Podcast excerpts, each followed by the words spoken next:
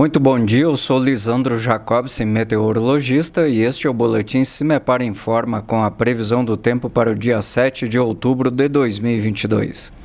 Nesta sexta-feira ainda estão previstas chuvas até as primeiras horas da manhã. Choveu na madrugada, mas com fraca intensidade especialmente entre a região metropolitana de Curitiba, litoral, Campos Gerais e boa parte da faixa norte do estado do Paraná.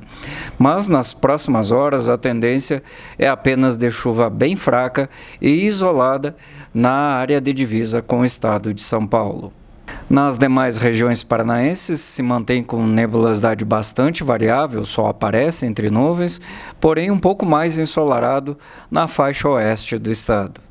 As temperaturas se mantêm amenas ao longo do dia, não passando dos 22, 23 graus na faixa norte paranaense, mas os valores mínimos estão previstos para o período noturno, na metade sul do estado, com valores abaixo dos 10 graus, pois ocorre resfriamento na virada desta sexta para o sábado.